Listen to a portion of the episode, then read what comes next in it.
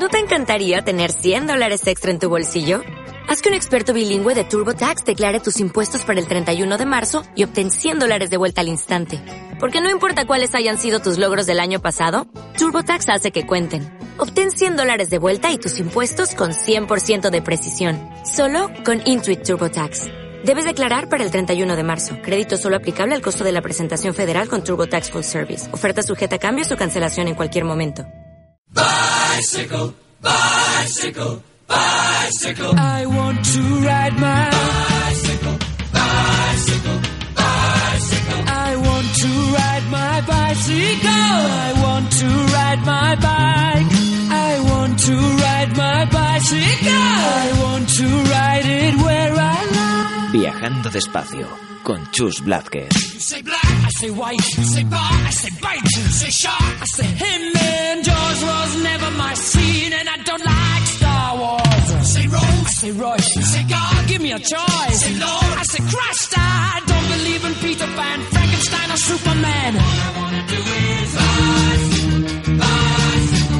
Feliz año amigos y amigas de Viajando Despacio en Radio Viajera. Comenzamos el 2020 y esperamos que sea un año que nos traiga muchas pedaladas, muchos paisajes que recorrer y mucha gente con la que compartir esos viajes. Antes de continuar tenemos una mala noticia, una despedida que nos llegó ayer y de la que no os podemos contar apenas nada más. Nos ha dejado Mario Di Palma de Raiders por Derechos. Descanse en paz y que la tierra te sea leve. El programa de hoy, como te habíamos anunciado, es un especial con Ana Zamorano, remoteana, la grabación de la presentación que hizo en Rutas Pangea. Ana es una viajera en bicicleta y además lo hace con sus cámaras de vídeo y foto para mostrarnos el mundo desde su peculiar punto de vista. En la charla, Ana nos habla de un breve documental con el que se inició. Puedes verlo buscando en Vimeo Barre Barreras. Te dejamos con Remoteana y de nuevo, feliz 2020 y muchas gracias por seguir acompañándonos en nuestro viaje. Un saludo viajero.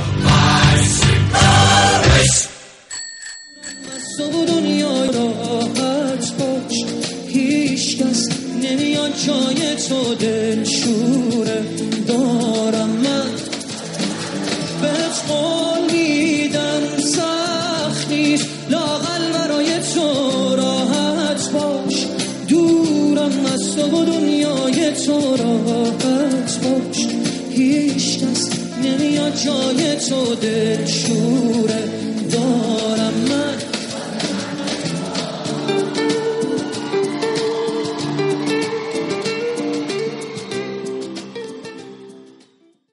Bueno, pues muchas gracias por venir y os vamos a dejar directamente con Ana que os cuente sus viajes y, y nada, la idea es disfrutar de, de un ratito viendo muchas fotos por lo que he visto y, y contando muchas historias. Pues Ana, todo... Bueno, nada, muchísimas gracias por venir a todos y bueno, va a durar más o menos como 50 minutos y os voy a explicar un poco el porqué de este viaje y, y cómo se han dado estos dos años eh, viajando en bicicleta. Eh, bueno, todos sabéis, bueno, soy Ana Zamorano, tengo 27 años y soy de un pueblito cerca de Bilbao. Eh, bueno, desde pequeña viajo con mi familia, desde que tenía más o menos 9 años y y bueno, siempre me ha gustado mucho el arte, ¿no? Eh, la fotografía, el vídeo y, y bueno, siempre he tenido mucha curiosidad sobre todo por conocer culturas y gente diversa, ¿no? Eh, bueno, a partir de los 18 años viajo por, por mi cuenta y bueno, el primer país fue Nicaragua, viajé como voluntaria y bueno, luego se fueron sucediendo eh, los demás veranos, se intercalaba universidad con veranos fuera de casa. Y bueno, como os he dicho, Nicaragua, El Salvador, Gambia, luego repetí Gambia, Uganda, India. Y, bueno, pues todas esas experiencias siempre eh, se me quedaban cortas, ¿no? O sea, el verano no era suficiente. Eh, bueno, esta foto es lo que ha dicho ella, que es que ricasco significa muchas gracias en, en euskera. Y esta foto es, es en Uganda, en un pueblito que se llama Kawanda. Eh, fue la segunda edición de Dos Señoras Vacas. Dos Señoras Vacas es un proyecto social que fundé en Gambia eh, por la necesidad de dos vacas de trabajo. Eh, bueno, puse huchas en los bares de mi pueblo y, y bueno, eh, creé una página de Facebook con un link de PayPal para que la gente hiciera donaciones para este pueblo. Y al final se, bueno, volvió a, bueno, se, se alcanzaron 1536 o sea, tres veces más la cifra de lo que pedíamos. Y, mm, y nada, pues eh, hubo un segundo verano que fue Uganda, volví a, a lanzar el proyecto y bueno, se construyó esta escuela, y muchas cosas más. Eh, bueno, esto como resumen, el- este vídeo lo hice con, cuando tenía 19 años y mm, ganó el segundo premio a nivel europeo. eh, bueno, era un, el concurso era ¿Cuál es tu opinión sobre la Unión Europea? Y perdonad la calidad, pero yo cuando aquello tenía una cámara muy básica, de hecho fue mi primera cámara, y, bueno, no me quedo con la calidad, sino con el mensaje, ¿no? Acaba de llegar de una ruta por los Balcanes que había hecho a dedo y bueno, pues me impresionó bastante, ¿no? Me encontré con este concurso y, y bueno, pues me lancé a crear esta pieza con unos amigos que me ayudaron. Eh, ellos hacían de actores y tal, que ahora vais a poder ver, solo dura un minuto, así que nada.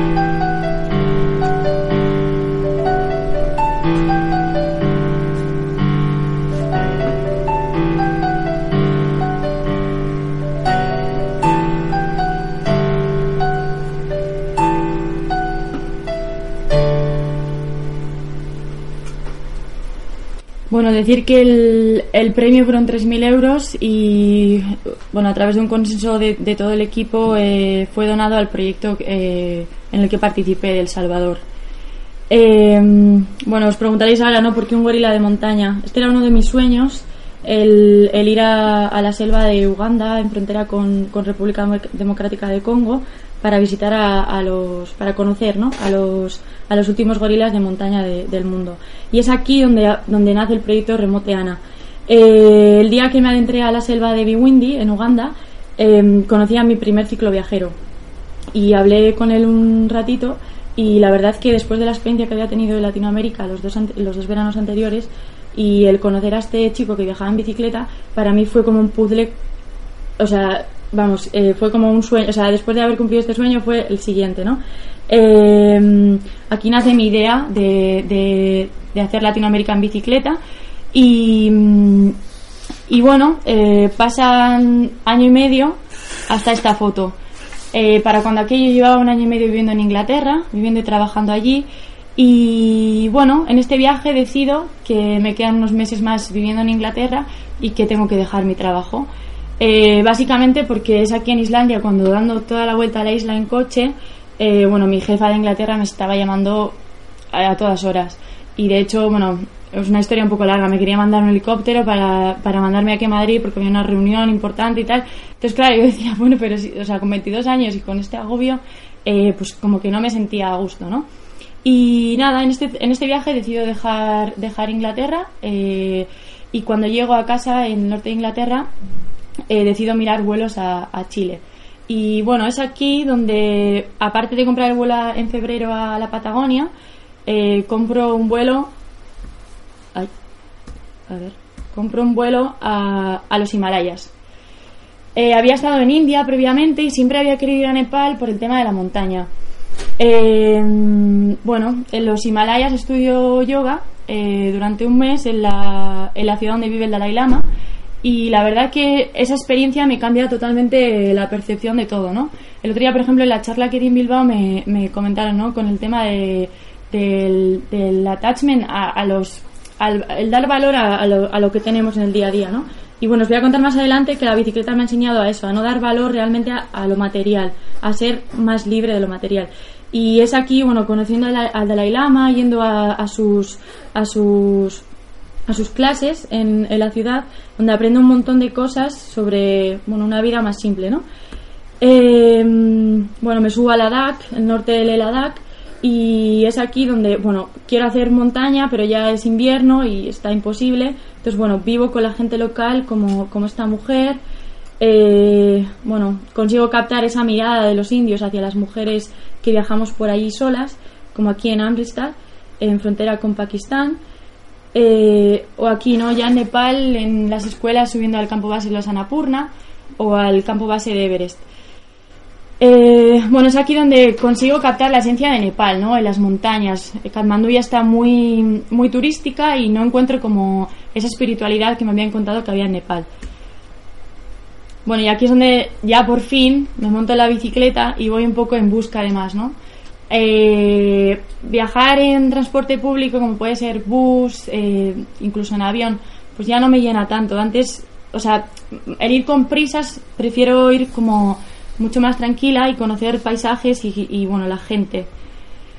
Eh, así es como se dibuja el mapa mío de ahora. Eh, esta parte izquierda simboliza la, bueno, todos esos puntos que veis es donde he acampado en, en Latinoamérica, en este año y medio que pasé allí. Y bueno, los puntos morados son los que quiero hacer a partir de primavera. Yo creo que al final será hasta Japón. Y bueno, no sé si volveré por Mongolia o qué, pero bueno, es un poco la, idea que, que tengo. Eh, bueno, empecé, empecé en bicicleta y seguí, seguí, seguí, tanto que no, que no, no consigo parar ya. En Bolivia es cuando me uno más a los, a, al off-road, que es más que nada por montaña. eh, al final el, el hecho de ir en bicicleta por asfalto, pues como que no me llenaba tanto, porque siempre veía esos paisajes idílicos como muy alejados de, la perspectiva que se tiene desde, desde cerca, ¿no? Eh, en Perú me, me pilla un temporal de nieve bastante fuerte, de 15 días, y es ahí donde hago un parón en, la Cordillera Blanca, en Huaraz, y, lanzo el proyecto ya en Instagram y en redes sociales, y un poco se vuelve un poco, bueno, ¿no? La gente como que me da un buen feedback, y, y es aquí donde empiezo como a motivarme, ¿no? Que realmente hay más mujeres viajando en bicicleta, pero que somos muy pocas. Eh, también empiezo a contactar con marcas y las marcas pues empiezan a creer también en mi proyecto. Y esto es lo que escribo un poco en un diario que no escribo a diario, pero pero sí que de vez en cuando pues suelo escribir, ¿no? Y esta es yo creo que una frase que, que me gusta mucho porque simboliza muy bien lo que, lo que he vivido, ¿no? El mundo se ha convertido en mi vecindario, el cielo y las estrellas mi techo y el paisaje de mi ventana un fondo de pantalla que cambia día a día y encima es real. Al final era el, el objetivo de este viaje, ¿no? El, el encontrar, y, o sea, el buscar más que encontrar eh, lo que me hacía feliz. Bueno, y estos fondos de pantalla de los que os hablo, ¿no? Aquí, por ejemplo, a mano izquierda, la cordillera de Waiwash, en Perú. Al final me quedé en ese islote donde está mi tienda de campaña durante dos noches porque aquello era mágico. Eh, la parte central se supone que es el cañón más profundo del mundo, también en Perú. Eh, a la parte derecha, casualidad también en Perú, en la zona de la Cordillera Blanca. Y bueno, pedalear por sitios como el de la izquierda, en Ecuador, en frontera con Colombia, donde existen estos frailejones que son únicos. Para la mano derecha, en, en el norte de Argentina, en, en la provincia de Jujuy. Acampar en las laderas de la línea, al lado del Valle de Cocora. Bueno, allí no se ve, pero está justo mi tienda de campaña. Y am- amanecer y acampar en estos sitios, pues es algo increíble. Eh, dejar la bici para descansar un poco de ella y caminar durante días por montañas así, ¿no? Lugares tan especiales como, como estos también en Perú. Y bueno, no todo es tan bonito. Hay días duros en los que te cuestionas qué haces aquí. Donde los, los guantes ya no son Gore-Tex, ni los pantalones, ni la chaqueta. Y los caminos dejan de ser caminos y la niebla no te deja ver los caminos. Eh, o la arena y el barro que te desmoraliza, como en el altiplano boliviano. El viento que también te agota. Eh, el viento de cordillera de los Andes viene de norte a sur y yo iba al contrario, ¿no? De haberlo sabido hubiera empezado en Colombia y hubiera bajado a la Patagonia. Eh, bueno, aquí son casas abandonadas del altiplano, donde a partir de las 3 de la tarde ya no se puede eh, pedalear, porque al venir el viento en contra, pues haces mucha más, mucho más ejercicio y, y te cansa mucho más. Eh, bueno, eso, al final utilizamos las casitas, aquí estaba pedaleando con un chico de Suiza y un chico de Australia, y utilizábamos las casitas abandonadas del altiplano para poner la tienda de campaña dentro y que no hiciera tanto ruido a la hora de, de dormir. Y bueno, si hay vientos que agotan, también hay vientos que, que congelan, como este que me, que me pilló justo en el último paso fronterizo entre Argentina y Chile, se llama Paso Jama, y al final tuve que hacer dedo. Eh, yo sí que cuando entré en la aduana de, Argentina me dijeron que en el lado chileno había tormenta, pero nunca me imaginé que la tormenta se fuera a convertir en esto. Bueno, estaba casi...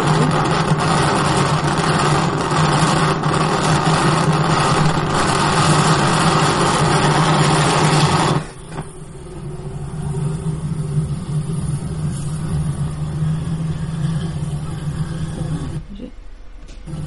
Bueno, aquí...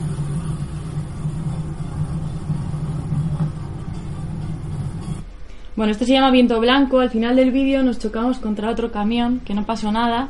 Pero bueno, aquí agradezco doblemente el, el hecho de haber encontrado el último camión que pasó la frontera des- después de mí. Ya luego se cerró durante 15 días. Eh, bueno, ahora os voy a contar en la siguiente eh, presentación.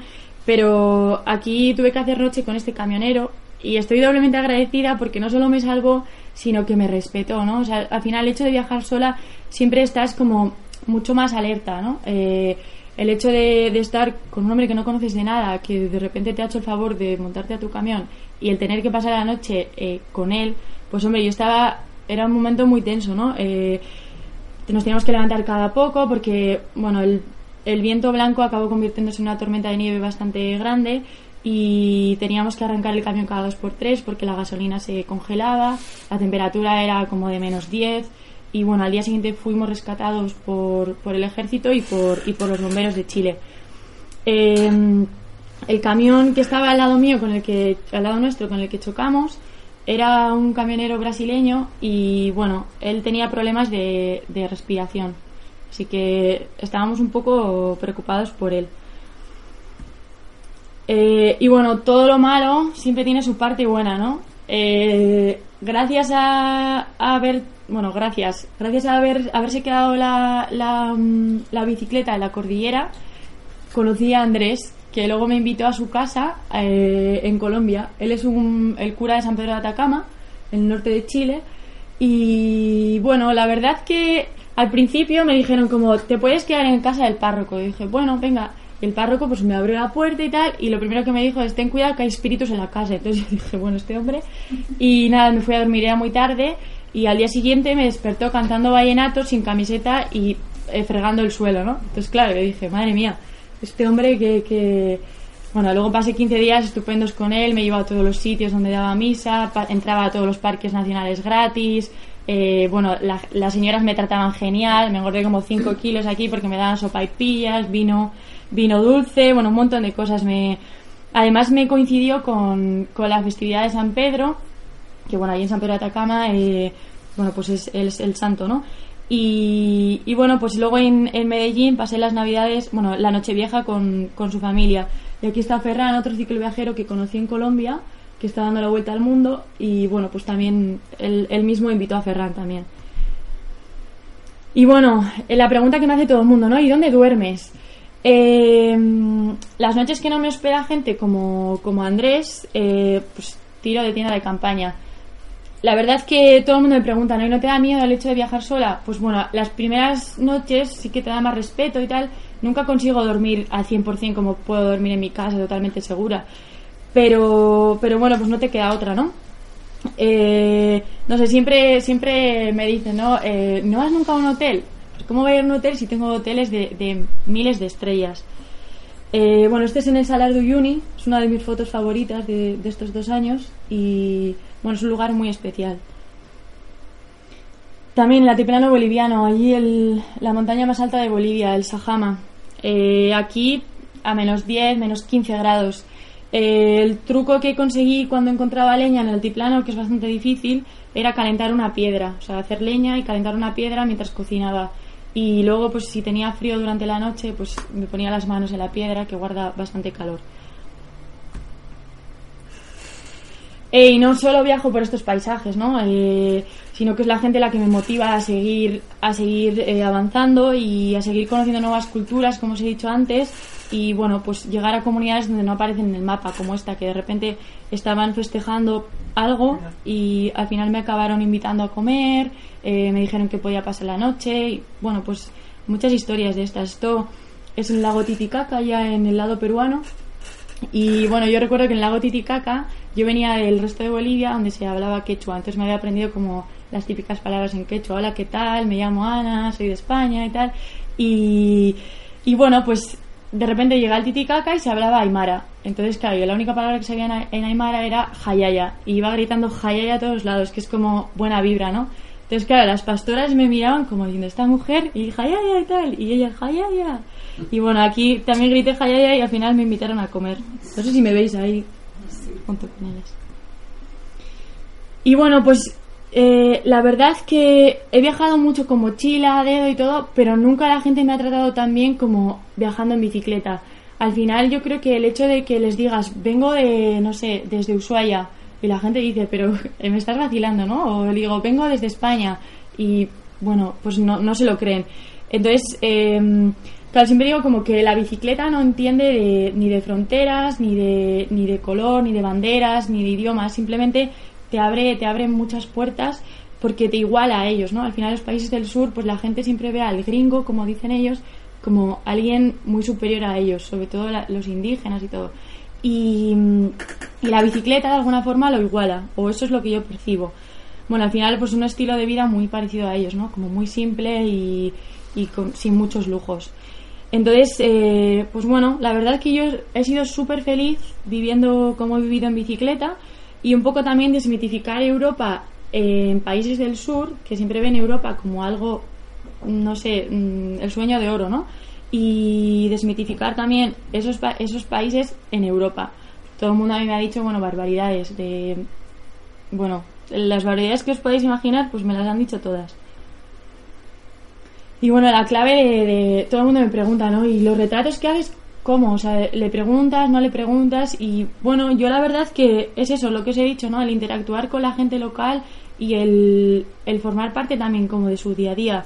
Eh, para mí la fotografía no es más que un medio de expresión. Entonces, em, pues no sé, a esta mujer, por ejemplo, le dije, estás preciosa. Me acuerdo que era en Perú y tenía un vestido bordado precioso. Entonces me dijo, calla. Y pues bueno, justo la pie y esta foto me gusta bastante. O los niños, ¿no? En, la Sierra de Ecuador. Como gringa, dame dinero. Y bueno, pues esa es un poco la, la imagen, ¿no? De el cómo nos perciben. No sé si lo podéis percibir vosotros también. O los Kogis en Colombia, una tribu en el norte de la sierra de, del norte de Colombia. Era la primera turista que dejaban entrar a, su, a, su, a su comunidad, ¿no? Y la verdad que, bueno, yo no me enteré hasta que me fui. Yo pensaba que había vivido ahí o habían estado en contacto con más, con más viajeros, pero no. Eh, o esta gente, ¿no? Que al principio me dice, no, fotos no, tal, que luego las vas a vender. No. Bueno, ya una vez hablando con ellos ya me dicen como, échanos una foto. Eh, o el día a día en, la cordillera de Ecuador también. Eh, aquí es muy cerca de, la montaña Chimborazo. O aquí captando color en el Perú, todas las cholitas del Perú, ¿no?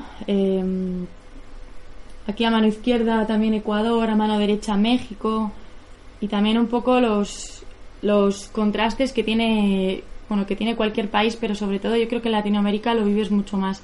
La realidad de los mineros en Sudamérica es, es bastante fuerte. Aquí es la mina Potosí, que bueno, puede entrar cualquier turista. Eh, de aquí se supone que es donde los españoles sacaron la mayoría del oro que se llevaron. Entonces, eh, bueno, hay mucha minería ilegal, mucha contaminación de aguas, muchas enfermedades por la contaminación de aguas y la verdad que es, es una realidad bastante triste que se conoce en todos los países, no hay excepción. Eh, Chile, Argentina, Bolivia, en todos. Y bueno, hablando de minas, por ejemplo, esta mujer me avisó de no seguir por aquel camino porque había minería ilegal y me dijo, por favor no sigas porque puedes correr peligro. Entonces, bueno, ahí me di la vuelta Y bueno, el allá donde fueras haz lo que vieras. A la gente, pues bueno, pues me ve allí y sobre todo a las mujeres me dicen como pasa, pasa. Y aquí fue en el altiplano boliviano, a mano izquierda, donde Aurora, una de mis, de mis amigas cholitas, me, me, bueno, me invitó a cenar, al final dormí en la cama en paralelo a ella y me vistió de cholita. Y aquí a mano derecha, con las cholitas escaladoras, que seguro habéis oído hablar de ellas, ahora están en Bilbao, gracias al, al Festival de, de Cine de Montaña. Y bueno, pues os voy a contar un poquito más adelante. Con ellas conseguí eh, alcanzar mi primer 6000. Y la verdad que fue muy especial, no solo por, por haber alcanzado, o sea, por haber podido escalar el 6000, sino por haber subido con ellas.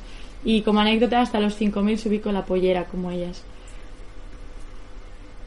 Eh, bueno, ver escalar a mujeres aymaras como ellas de esta forma, pues me motivaba mucho, ¿no? Eh, que ellas pudieran cumplir, cumplir sus sueños y que aunque los guías de montaña se reían de ellas, porque yo lo vi, bueno, pues al final ellas siguen escalando montañas a su manera, pero, pero lo consiguen. Y bueno, lo que os he dicho, el otro día me reencontré con ellas en Bilbao y, bueno, mirad la cara de felicidad. Para mí fue increíble porque ellas están cumpliendo su sueño, que era, eh, bueno, aparte de escalar montañas, conocer más culturas, como, como todos los que viajamos, ¿no? Al final es la misma, o sea, el objetivo es el mismo. Y pues lo, lo están consiguiendo. Y hablando de documentales y de mujeres, bueno, este día, como podéis ver, lloré un montón. Eh, esto es en El Salvador ya, en San Salvador. Había estado hace siete años trabajando en, en una ONG con, con mujeres eh, y bueno, volví, volví al país, volví de sorpresa además, la gente no me esperaba y bueno, dio la casualidad que yo quería grabar un documental sobre la situación de las mujeres en El Salvador, porque el proyecto que había, en el que había estado trabajando anteriormente era mm, un proyecto de embarazo en adolescencia y bueno, en El Salvador hay una ley que, que encarcela a las mujeres que tienen abortos espontáneos. Entonces, a mí me llama mucho la atención porque hay más de 30 mujeres encarceladas por aborto. Y bueno, las mezclan en cárcel eh, con, con, la- con las mareras, son cárceles de mujeres, pero bueno, las hacen de todo, son además mujeres muy humildes, que viven en, en comunidades muy alejadas de, de poblaciones grandes. Entonces, bueno, son mujeres que desde pequeñas han tenido que buscar la vida, no han ido al colegio, no saben leer ni nada. Eh, entonces, bueno, yo fui con la idea de grabar un documental sobre la situación de ellas a través de la colectiva de mujeres, pero me encontré con todo, lo, o sea, todo lo que pasó en esas dos semanas fue perfecto para crear una pieza totalmente, o sea, con sus porqués y, y con las entrevistas de estas tres mujeres que salieron de la cárcel el día anterior a que yo me fuera.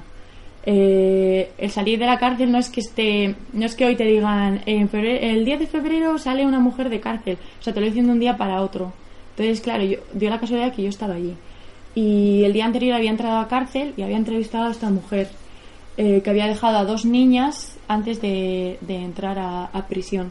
Había estado nueve años y las niñas pues casi ni habían tenido contacto con su madre porque tiene, tenía, las había dejado con uno y no con dos años y, pocos meses a la otra. Entonces bueno pues cada una tiene una historia por detrás, son mujeres violadas eh, que han tenido abortos de violaciones y, y bueno pues todo lo que os podáis imaginar que, que era duro siempre es peor. Y bueno, no sé si queréis saber más sobre el tema, luego, luego me podéis preguntar. Y esto, ¿no? Nunca olvides que solo se necesita una crisis política, económica o religiosa para poner en peligro los derechos de las mujeres. Estos derechos nunca deben darse por sentados, debes permanecer vigilante durante toda tu vida. Y así es como pasé desde Centroamérica a Irán. Esta es la, clásica imagen que tiene o que tenemos todo el mundo que, que igual ha visitado Irán. O sea, es la mujer con el chador, tapada entera, eh, en la mezquita, rezando. Y bueno, pues cuando aterricé en Irán sí que es verdad que esa, primera impresión es, es la predominante, pero luego cuando empiezas a conocer a la gente y, toda la gente que te va alojando y que, que se te acerca en la calle, te empieza a criticar en ese sen- o sea, todo esto, te das cuenta que Irán está muy dividido, o sea, la, la población en sí está muy dividida. Y bueno, me di todavía más cuenta cuando en la tercera semana me invitan a, a una fiesta privada y yo pensaba que era una fiesta, pues no sé, entre amigos y tal. Y cuando me metí en el subsuelo de aquella casa y vi a mujeres en tirantes, con minifalda, con tacones, eh, parejas besándose y yo como, madre mía, ¿y esto qué es?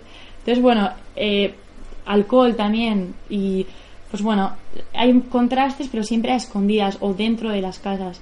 Eh, las mujeres me acuerdo que me traducían, me escribían en el traductor, las mujeres en Irán no tenemos derechos, me encantaría ser como tú, o me encantaría montar en bicicleta. Eh, no pueden montar en bicicleta. Hay una ley que, no, que les prohíbe. Entonces, bueno, no sé, como al final Irán es muy denso, pero yo podría decir que la, la población está dividida 50-50, o sea, gente que quiere un desarrollo y gente que quiere esto. Entonces, eh, bueno, pues es un poco, si eres sensible como, como creo que soy yo, pues a mí me, me, implicaba mucho con, con, ellas, ¿no? Y también había maridos que me decían como, pues sí, el hijab pues lo tiraría, me hacían el gesto de tirarlo al fuego. Entonces, pues es, es, es, fuerte. Y bueno, esto también es otra imagen típica de Irán. La gente que ha viajado, sobre todo la parte central, eh, que forma parte de la ruta de la seda, eh, los iraníes siempre te van a decir como, no somos musulmanes, somos persas. Entonces ellos tienen ahí como, bueno, de hecho es también muy fuerte porque hay muchas esvásticas por todos los lados, tienen como muy arraigado el tema de la esvástica. Y, y bueno, pues eso, me encontré con gente increíble, con una hospitalidad que no había conocido nunca antes. Eh, en la parte central, como ya hacía mucho calor, era principios de, primavera, ya rondaba como los 35 grados, el paisaje desértico pues deja de ser exótico ya como a la tercera semana. Entonces decido, después de, de ver estos paisajes, decido darme la vuelta al Kurdistán, que ya estaba como eh, enfocada ya hacia, hacia el Cáucaso. Y si los iraníes eran hospitaleros, como os he dicho, los kurdos eran todavía más. Entonces, claro, eh, me encontré pues gente muy humilde, gente muy de campo, pero muy, muy hospitalarios. Irán está ahora en una crisis bastante profunda eh, por el bloqueo de los Estados Unidos y, bueno, yo coincidí allí con que en todos los Estados Unidos estaba bordeando Irán por mar, por tierra, por aire y, bueno, incluso me dijeron que, que igual me tenía que salir del país de la noche a la mañana. Pero lo más fuerte para mí no fue eso, sino que el día que me fui a sacar el visado, bueno, en el visado te piden esta foto que la pongo como un poco eh, sin más, ¿no? De, de anecdótica, tienes que mandar la foto al visado con el, con el hijab puesto.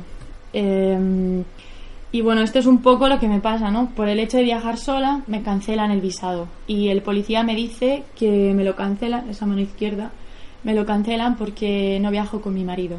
Entonces, el día que vuelva con mi marido y mis hijos, pues me dará todos los meses que quiera y y pues me dará vía libre al país, ¿no? Eh, entonces, claro, para mí eso es como, como un puñalazo por la espalda. Y entonces lo que hago, gracias a la familia con la que estoy, me convence, por favor, quédate y tal, inténtalo en otra ciudad. Entonces me tomo un bus y me voy a otra ciudad fuera del Kurdistán y aquí saliendo de la comisaría de la otra ciudad. En la otra ciudad tuve que mentir y decirles que mi marido venía en cuatro días y que, y que bueno, que mi visado se expiraba en tres. Entonces que, que no tenía margen. Y bueno, me dieron varias preguntas y tal, las superé y, y esta es como mi, la foto que envié a mi familia después de, de que salí de comisaría. Bueno, ese día me, me, fui, esta fue la familia que, que me alojó. Mm, bueno, como anécdota también, esta familia eh, vive en Sanandach, en la capital de, del Kurdistán, pero para que os hagáis la idea, la crisis, la crisis y los hospitaleros que son, que cenábamos cinco personas, tres huevos con pan mucho, mucho pan y tres huevos para compartir entre cinco. Entonces, claro, yo les decía como, yo compro y tal, y, o sea, me decían, no, no, no, no, que no, que no. Y bueno, les dejaba como macarrones, todo, no, no, no, no, y, me lo devolvían. Entonces, bueno, la verdad que me sentía muy mal, ¿no? Me quedé dos noches allí y realmente me sentía mal. Eh, esta es la primera vez que acampé, la primera y última vez que acampé en todo el mes que estuve en el Kurdistán. Eh, ahí donde veis que me abrazaba a la que llamo yo mi marido en, en, estos países para que las mujeres, un poco para quitarle barro, ¿no? Eh, tiré mi tienda de campaña ahí y este pastor que estaba cuidando las ovejas de repente me viene, bueno, desaparece y me viene en una moto con esta, con esta garrafa de 5 litros y me dice que me la da allí para que pueda ducharme y para, pues, para que pueda asearme y para que pueda beber agua potable tranquilamente. Entonces, claro, bueno, todo esto con gestos y tal. Y el tipo le digo, ven, quédate que, que te invito a cenar. Yo estaba cocinando unos macarrones y al final se queda ahí a cenar conmigo y me trae una, una torta de pan que había hecho su madre. bueno, llama a su hermana, su hermana sabía hablar un poco inglés, entonces hablo con ella por teléfono, me va traduciendo poco a poco. Y bueno, pues me dice, me invita a su casa, no le digo que no, que estoy muy cansada y que ya tengo todo montado y que no pasa nada. Entonces a la mañana siguiente me trae un- unas hierbas para que me haga un té. Bueno, es increíble, mi primera noche en el Kurdistán fue increíble. Y bueno, cuando pasaba a pueblos del Kurdistán, me paraban y me decían como, por ejemplo, este hombre, ¿no? Llámame, llámame cuando quieras, donde estés, me llamas y tal, que te mandaré a una persona y tal. Decía como, si no nos podemos comunicar ahora, ¿cómo nos vamos a comunicar por un teléfono así, no? O sea, ¿de qué forma? Entonces, eh, bueno, decía, sí, sí, tal, y pues bueno, pues me iba, pero ya ves, todo el pueblo ahí mirando la bici, preguntándome de todo. Y bueno, el Kurdistán me sirvió también para, para volver un poco a, al pueblo, ¿no? A, las raíces. Eh, coger miel con esta familia, ir a una huerta, pues coger em, fresas, eh, no sé, un montón de cosas, hacer queso, un montón de experiencias. Eh, lo que os digo, la hospitalidad era tan tan grande que, que las gracias no eran suficientes. Aquí también a pie de carretera, o sea, no conseguía avanzar ni 20 kilómetros al día. O sea, todas las familias hacían picnics a pie de carretera o en la montaña y tal, y me decían como, ven, ven, ven, y, te quedas aquí a comer, y me daban tomates y todo, y que no, no puedo cargar con ellas. Entonces, bueno, eh, como anécdota también, en el Kurdistán en un mes me gasté 55 euros, o sea, nada. Eh, aquí en Paso de Montaña, que yo creo que lo más bonito que en cuanto a paisaje en, en la región de Kurda fue entre Irán e Irak, eh, en el valle de Uramán. Y bueno, la gente tenía un poco, estaba un poco temerosa por ese paso, porque al estar en frontera con Irak, al final las fronteras siempre son un poco turbias. Y eso, al estar Irak tan, tan cerca, eh, pues bueno, estaba un poco temerosa. Miré en internet y ponía que, que bueno, ponía de todo, pero más que nada que, que estaba bien. Y lo que me encontré fue que la gente que pasaba alrededor mío, pues me pitaba o me decía, bueno, tal, y me, me pues, no sé, me, me gritaban. Y la verdad que pues, me dio bastante ánimo. Bueno, y cuando llegué a, ya del Kurdistán pasé a- al Cáucaso y aquí me encontré con mi amigo Yanni, que yo creo que esta es la imagen perfecta del viaje de mi amiga. O sea, a mi amiga no le gusta la bicicleta, nada. Cero, o sea, cero, cero. Eh, y aquí entendí un poco la dimensión de lo que estaba haciendo. Eh, a veces, no sé, no, no, no soy consciente ¿no? De, de la dureza del camino, sino que de lo feliz que me hace. O sea, todas estas experiencias que me da, pues de otra forma no las podría, no las podría tener.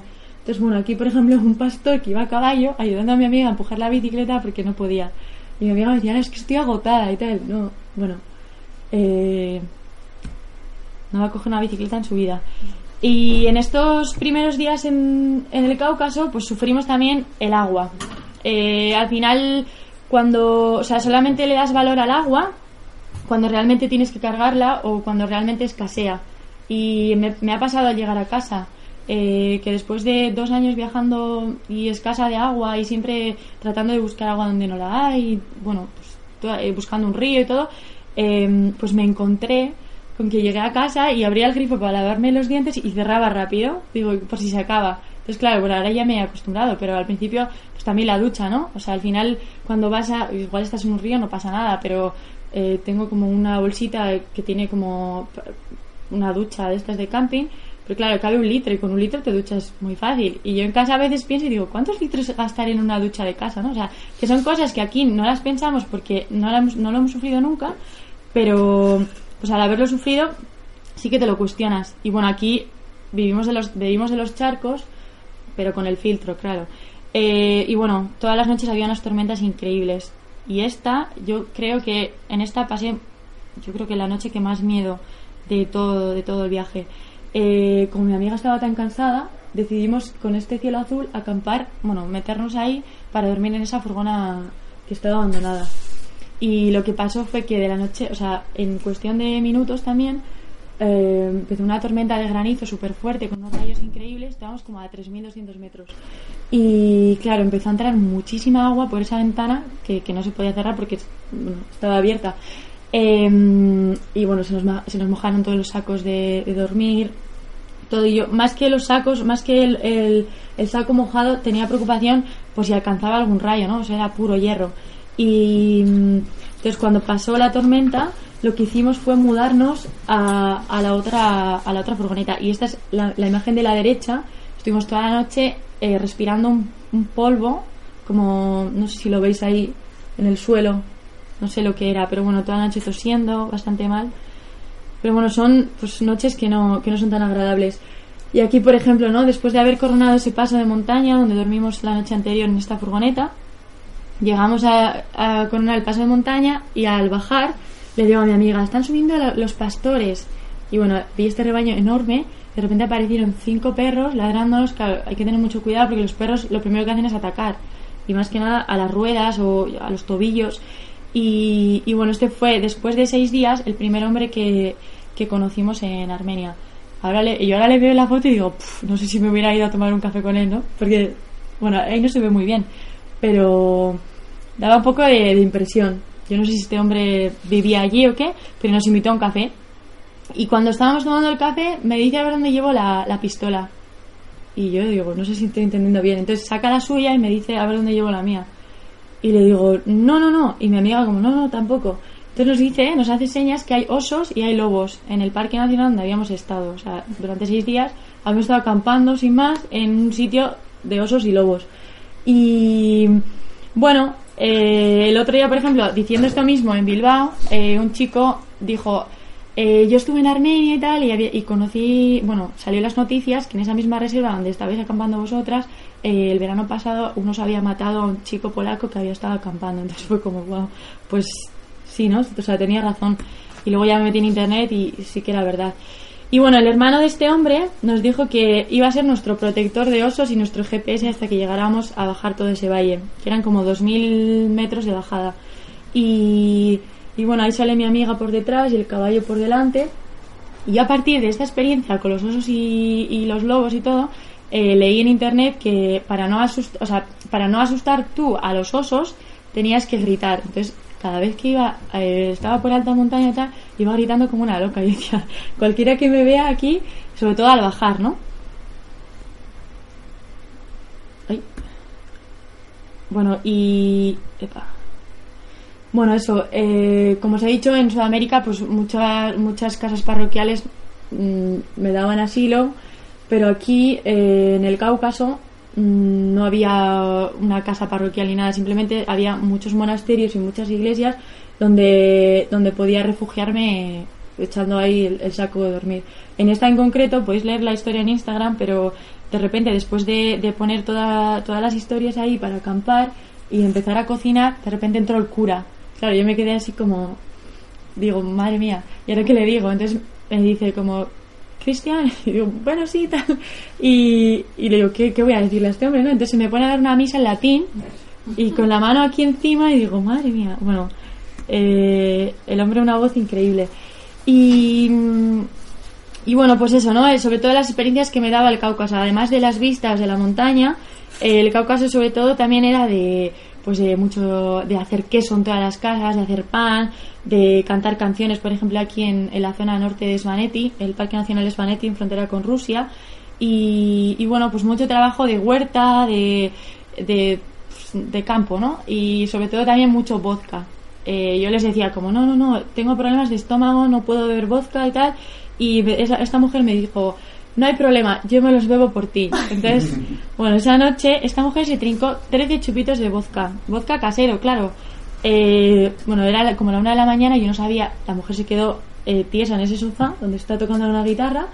Eh, y claro, yo no sabía dónde estaba mi habitación, ni, dónde- ni dónde podía dormir, ni nada. Y aparece su marido a la una de la mañana y me dice como, no, tu habitación está arriba y tal, si te quieres dar una ducha, y le digo, sí, por favor. Entonces me da una palangana de agua caliente y me mete en un cuarto sin luz, me dice, ¿te puedes duchar ahí? Vale. Entonces bueno, me empieza a dar una ducha y luego después de ducharme me doy cuenta que llevo las zapatillas puestas. Pues habíamos estado eh, haciendo bueno, un montón de trabajo en el campo de esta gente y había estado toda la mañana pedaleando por un puerto que había subido como mil y pico metros. Y bueno, al día siguiente, estas, estas son fotos del día siguiente. Esta mujer se levantó mejor que yo. O sea, ahí se me puso a cantar canciones de Svanetti, a mano derecha se me, me- se puso a hacer pan. Bueno, y bueno, eso, sobre todo el contacto con la gente. A veces te encuentras con gente que solo necesita, no sé, que la escuches o que le des un abrazo. Gente muy que se siente, yo creo que muy sola. Entonces, por ejemplo, aquí está mi amiga, después de bajar de, de uno de los valles, eh, que de repente conocimos a esta pastora que estaba con tres ovejitas y de repente lo, lo primero que le sale a hacer a mi amiga es darle un abrazo, ¿no? Y bueno, pues aquí a mano derecha también estamos acampando al lado de un cementerio en- con vistas a un lago súper bonito en Armenia y, y esta mujer viene a nuestro rescate y pues bueno, nos cuenta que su hija vive en Dinamarca, que hace muchos años que no le ve, que gana mucho dinero, pero que al final eh, no tiene tiempo para, para venir a visitarle a Armenia y que ya no puede ir tan, bueno, pues todo, ¿no? Y pues bueno, la mujer se nos echa a llorar, no sabes al final ni lo que decirle. Y, y bueno, pues aquí tengo que decir adiós al Cáucaso. En la parte de Svaneti, con todas estas. Bueno, el paisaje era increíble, todos estos eh, pueblitos en medio de, de las montañas, tan. Una. No sé, los Svan son, son- Es una población que siempre ha estado muy apartada del resto de Georgia y que todavía sigue manteniendo su cultura, pero su cultura vive gracias al turismo. O sea, es, ya un poco. Un poco de pega. Y, y nada, pues aquí en Georgia me tuve que, que despedir y que preparar mentalmente para lo que no sabía que me iba a esperar en casa, ¿no? O sea, cómo me iba a sentir yo en casa, cómo me iba a sentir otra vez en Europa. Y lo que tenía claro es que iba a pasar el invierno en, en casa y, y en primavera eh, sigo para, para la Pamir, que es eh, Tayikistán y todos los países que terminan en Stan hasta Japón. Y bueno, sobre todo aquí, ¿no? El hecho de lo que os he explicado antes, esta foto es en Colombia, pero mm, sobre todo el, el hecho de viajar sola como mujer, sí, que siento a veces como que tengo mucha presión de la gente, eh, tanto aquí como allí, todo el mundo como, y viajas sola y no te da miedo y, y no te ha pasado nada, pues lo típico, ¿no? Eh, bueno, la verdad es que siempre hay que aprender a observar, eh, no sé, es- estar un poco viva siempre y, y bueno, que somos más vu- vulnerables, pues también lo podemos hacer. Eh, sobre todo eso, ¿no? Que las pequeñas acciones dejan huella y esto fue lo que me pasó el otro día, me, me saltaba un WhatsApp de un chico que, que me alojó junto con su familia y que su hija, eh, en, en Kurdistán, y que su hija le ha pedido una bicicleta. Entonces me manda una foto de, de su hija montando en bicicleta. Entonces claro, para mí todas esas experiencias, o sea, todo esto que me cuenta la gente una vez he pasado por sus casas, pues me motiva más, ¿no? A, a seguir haciendo y, y a poder, yo qué sé, inspirar a alguien. Y nada, pues la verdad que, bueno, está, perdonad por esto porque no he cambiado, pero eso, que sin más, deciros que los sueños están para todos y sobre todo para cumplirse y que muchas gracias por venir.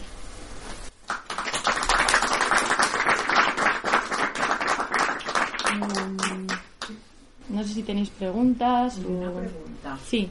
Tú con la gente que te, te relacionas, luego te, te vuelves a relacionar, te interrelacionas después o es algo que vas, son etapas y los vas dejando allí. No, no, no, yo siempre intento, o no sé... Una continuación. Sí, sí, sí. eh, siempre ¿Y eso no intento... te engrandece demasiado todos los compromisos personales de, de saber que dónde están? No, ¿no? no, la verdad que incluso me hace feliz saber de ello. Sí, sí, sí, me hace, o sea, tampoco, o sea, por ejemplo, tengo una mujer que me escribe casi todas las semanas eh, de Argentina y, Ana, ¿dónde estás? Que estoy muy preocupada siempre por ti y tal. Pues ya llega un momento en que no la contesto toda la semana, ¿sabes? Claro, Igual le digo como, claro, claro. Entonces eh, le digo, jo, puedes seguirme en Instagram y así te quedas tranquila, o yo qué sé. claro. Eh, pero no, siempre intento Sí, o tener la dirección, sí. O por ejemplo les mando una postal, igual estoy, igual llego a Bilbao y eh, compro una postal y les escribo y bueno les mando. Pero sí, sí. No sé si alguien más quiere.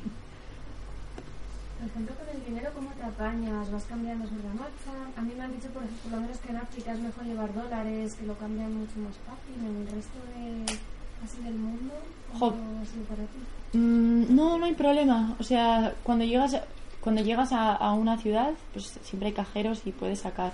La verdad que nunca llevo mucho dinero encima, siempre como, no sé, como 120 euros, una cosa así. Eh, por si acaso, y siempre llevo euros eh, también por si acaso.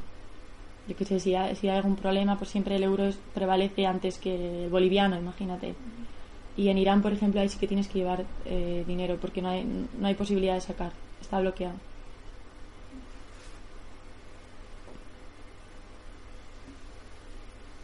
¿Nadie se anima a ninguna pregunta más? ¿Has tenido problemas mecánicos Y si los has tenido, ¿cómo los has resuelto?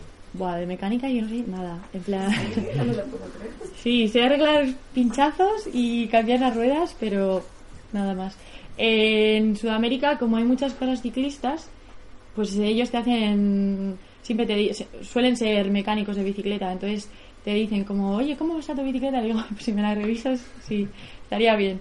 Y luego en Irán y en el Cáucaso tenía una bicicleta de sponsor que tiene un sistema que se llama Pinio y solamente necesita revisión cada 10.000 kilómetros. O sea, no sé si lo puedes ver por internet, es un, no sé si te puedo enseñar alguna foto. Bueno, tiene como, como una manzana entre los pedales y el sistema es interno, el sistema de cambios. Entonces simplemente tienes que llevar contigo el aceite de la marca, es una marca alemana. Y bueno, pues lo llevas por si acaso. Pero vamos, que cada 10.000 kilómetros. Mira aquí, a ver. Ay, no sé si se va a diferenciar mucho. Luego tampoco tiene cadena típica, es una cadena como de plástico. De plástico bien duro. Y bueno, también llevar una, una de repuesto por si acaso. Mm, No se ve. Y cuando un día te sientes mal, físicamente, real, fiebre, bla, bla, bla, Ah, bueno. ¿qué haces? Yoga. No, pues la verdad que voy a tocar madera, pero acampando nunca me ha pasado. Eh, igual malestar de estómago y así, sí. Y bueno, pues haces menos kilómetros. O yo que sé, escuchas un poco a tu cuerpo. Si a la una del mediodía o a las 12 te encuentras mal, pues siempre está siempre hay un lugar que puedas encontrar. Llevarás un seguro. ¿Cómo? Lógicamente Sí, sí, sí, sí, sí. Bueno, cuando era más joven veía la vida como mucho más, ah, yo seguro, pero que no me va a pasar nada. Y sí, sí, desde hace unos años sí llevo seguro. No sé, o sea, como hay una cosa que se me olvidó decir, eh, mucha gente me pregunta, ¿no? ¿Y de qué vives? Eh, sobre todo por el tema económico. Yo mientras viajo también trabajo, entonces puedo tener, o sea, tengo unos, unos ingresos mensuales y, y bueno, pues tampoco me, me lleva muchos días, ni muchas, o sea, me lleva como tres días hacerlo todo, intensos. A veces tengo que, no sé, a veces ni duermo porque tengo que buscar un buen internet, eh, que levantarme cada media hora para ver cómo va el, el WeTransfer, si lleva 2%, si lleva 20, si lleva 40. Entonces, bueno, no es tan fácil. O sea, la comunicación, ¿no? Sí, sí, sí. Sobre todo en Irán, por ejemplo, que es, bueno, el internet es súper lento. eh, después de un mes te bloquean el teléfono, ya no puedes, o sea, no, no tienes posibilidad de darlo de alta en el país. Entonces, bueno, pues me tuve que comprar otro teléfono, eh, compartir desde ese teléfono al ordenador. Un poco quebradero, pero bueno. ¿No te han robado nunca? Me iba yo como en plan. Voy a tocar madera, pero tampoco, no, no. no. Es alucinante la vida que llevas. ¿eh? Sí, yo eh, os, os lo digo de verdad, yo tengo más miedo eh, con el tema de robos, de que me roben aquí o en Bilbao eh, o en mi mismo pueblo que por ahí. O sea, siento que la gente me cuida más en estos países que, que aquí. Por ejemplo, después de cuatro años, yo en Bilbao siempre he andado sin ningún tipo de problema por la noche y ahora la gente es como, ten cuidado, coge un taxi, no sé qué, qué tal. Y digo, madre mía, yo vengo total- de un mundo totalmente eh, sano en ese sentido. Y bueno, también he conocido a mucha gente que han robado, ¿no? O sea, gente que viaja también en bicicleta, sí, sí, sí. Que de repente, yo que sé, han dejado la bicicleta aquí, se han metido al supermercado un minuto y salen y ya no tienen nada. O por ejemplo, conocí a un chico que estaba tomando un café eh, en México, en Ciudad de México, y había una vidriera y él estaba controlando la bici desde la vidriera. Y dice, bueno, que se veía la rueda y tal, y desmontaron la bicicleta entera y dejaron la rueda. Entonces él veía todo el rato la rueda y cuando salía solo quedaba la rueda. Entonces, bueno, pues yo qué sé. No sé, te puede pasar de todo. Mm. Sí, sí. Por ejemplo, los climas extremos más afectan a la electrónica, tipo la cámara y tal. Yo siempre pienso que cuando se lleva equipo así muy pro, luego Mm. está muy expuesto, ¿no? Sí, sí, sí. Por ejemplo, eh, en alta montaña las baterías vuelan. Sí, sobre todo la batería externa también. Eh, subiendo el, aquel 6000 que hice en Bolivia, eh, tengo como tres fotos en cumbre. Porque aunque las llevaba aquí, una vez las sacas, ya se van, sí. De hecho, el documental. ¡Ay! Se me ha olvidado poner el documental. Bueno, os lo mando si queréis luego. Eh, eso, el, el documental tiene muy pocas muy pocas fotos, o sea, muy poco muy poco vídeo en cumbre. Por eso. ¿Y el futuro es el presente? Sí. Ayer me preguntaron, el otro día me preguntaron, a ver cómo me veo de aquí a 20 años. No lo sé. Siempre me lo, o sea, a veces sí que me lo pregunto, ¿no? ¿Dónde acabaré? Si acabaré viviendo en Perú, si acabaré viviendo en Canadá, en Sodupe, o yo, en Madrid, no lo sé. Eh, pero es un poco el juego de la vida, ¿no? Pues sí. No sé, vivir el presente. A mí me gusta programar de aquí a un año, o sea, programar.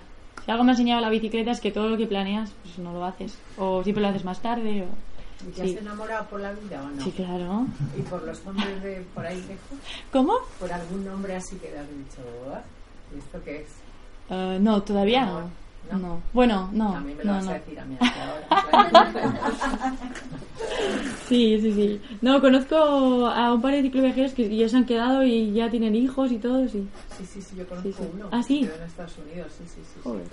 sí. Uno de San Sebastián, de Tolosa. Ah, sí, ¿eh? Joder. Ujú. Se despistó mucho según su madre y luego me cogí una, una allí y ahí está. Ajá. Pues Así bien. Pues sí, el camino. Los no chicos sé. son más fáciles que. Sí, sí, sí, total, total. Sí. Por ejemplo, todo el mundo dice, ¿no? A los chicos, cuando vayáis a Colombia, tener cuidado. Entonces, claro, con las chicas yo digo, bueno, pues ya está. Yo atravesé Colombia bien y siempre siempre que conocía los, la gente, los hombres que, habían, que había conocido en Perú, más, más hacia el sur, siempre como, no, en Colombia llevo seis meses. Y digo, ah, bueno, vale. Bueno, pues parte del camino también. De las muchas situaciones que habrás vivido, ¿cuál te ha parecido la más complicada? Y de, también de todas las que has vivido, quizá la que sea más satisfactoria o más donde te hayas sentido más plena. Jo, pues esta ruta que os he contado de la tormenta en Armenia y todo, si recuerdo, o sea, si tengo que recordar un momento feliz, yo creo que fue este. Porque, mm, bueno, no os he contado que la ruta desde, o sea, desde la frontera con Irán, en Armenia, hasta el, primer paso de montaña, tienes que subir como dos mil y poco metros en veintipocos kilómetros y por un camino donde pone prohibido pasar, todo el rato prohibido pasar. De hecho, unos niños nos hacían barrera, no, no, por aquí no paséis.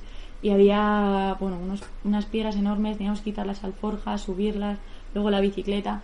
Y yo creo que, bueno, con el calor, la falta de agua también, yo creo que eso, ¿no? Como el autosuperarse, como tan extremo. Yo creo que esa. Y al sentido contrario, el paso jama, el, el tema del viento blanco. Mm. Pero bueno, que ahora lo veo y digo, "Pff, increíble, ¿no? sí. ¿Y cómo consigues lavar la ropa de verdad en ruta? Porque yo no lo he conseguido. Yo no consigo que esa ropa quede limpia y No, no, no, no. De hecho, cuando, cuando volví la, ro- la ropa fue a la basura, o sea, no. No, porque ya, o sea, el olor y todo, no. O sea, bueno, eso también, claro, o sea, lavadoras no existen, duchas tampoco existen, y si no hay ríos, pues no existen duchas, o sea, el agua eh, para, para beber y ya. Eh, o sea, que pasan muchos días hasta que te das una ducha, sí. Muchos días, yo creo que lo máximo ha sido como 16 días. Que ya. Por ejemplo, bajé con un suizo casi, casi cuatro meses. Y todo el mundo me pregunta, ¿no? ¿Y no te enamoraste del suizo? No pasa nada. Y digo, ¿pero cómo va a pasar algo si olíamos los dos a, a tigre, ¿sabes? Pero. No, imposible, o sea. No, no, no. Por eso. No sé, ¿alguna pregunta más? Ya, si quieres terminar. Ah, Decías que ahora quieres ir para eh, París, después hacia Japón. sí. ¿Y tienes ideas de sitios que te gustaría concretos? Que digas, "Joder, después me gustaría ir hacia, yo qué sé, hacia Canadá o hacia... no sé. Después de Asia, dices. Sí. No lo sé. Es que me gusta programar de aquí a un año. La verdad que, por ejemplo, Canadá sí me llama la atención. Pero para bicicleta me llaman más los países del sur. Mm. ¿Y te ves viajando en bicicleta hasta que el cuerpo te pida o dijiste, va a viajar estos años y luego... ya"? No lo sé, la verdad. No lo sé, sí que me gustaría montar mi propia empresa de comunicación y, y tener base en algún sitio y poder moverme. Y bueno, claro, la bicicleta pues es un punto muy, muy bueno. Sobre todo porque te permite conocer casos y gente que nunca ha sido retratada o que nunca ha sido captada. Mm. Pero eso, o sea, no te puedo decir nada porque no, no lo sé yo tampoco. ¿Y te programas las rutas o eres un poco así sobre la marcha? Eh, Para sí. es ciclable o... Bueno, tengo, tengo como tres aplicaciones que una se llama Gaia, que supongo que bueno, toda la gente que hace montaña conoce, ¿no? Porque el mapa topográfico y tal te va diciendo más o menos los pasos de montaña. Y bueno, tengo esa y luego tengo un par de ellas que son, no sé, maps.me, que seguro que tenéis, y luego el otro OSM. Y bueno, con esas tres pues voy, sí, pero es al día, ¿eh? O sea, no sé, por ejemplo en Irán sabía que quería conocer la ruta de la seda central y luego irme a Kurdistán. Y en Kurdistán no tenía ni idea ni qué rutas ni nada. Es un poco al día. O voy preguntando a la gente, ¿no? Me encuentro hoy con alguien de, de aquí y le digo, oye, ¿me recomiendas algún sitio cerca? Y me dicen, pues vete para allá o tal. Poco. Pero también pregunto, ¿eh? O sea, no voy tampoco en plan happy, que tengo, a mis amigas me llaman Felicity. Como, bueno, ya, ¿no? Entonces, pero tampoco es así, o sea, sí, un poco intermedio. Ya, finalizamos. pues nada, muchas gracias. Bueno, muchas gracias. Gracias. Ah, sí.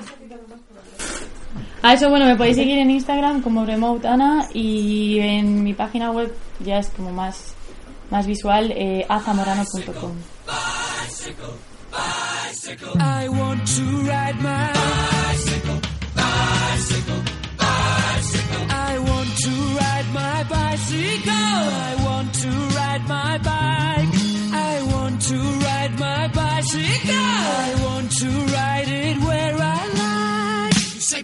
Say black, white. You say bar,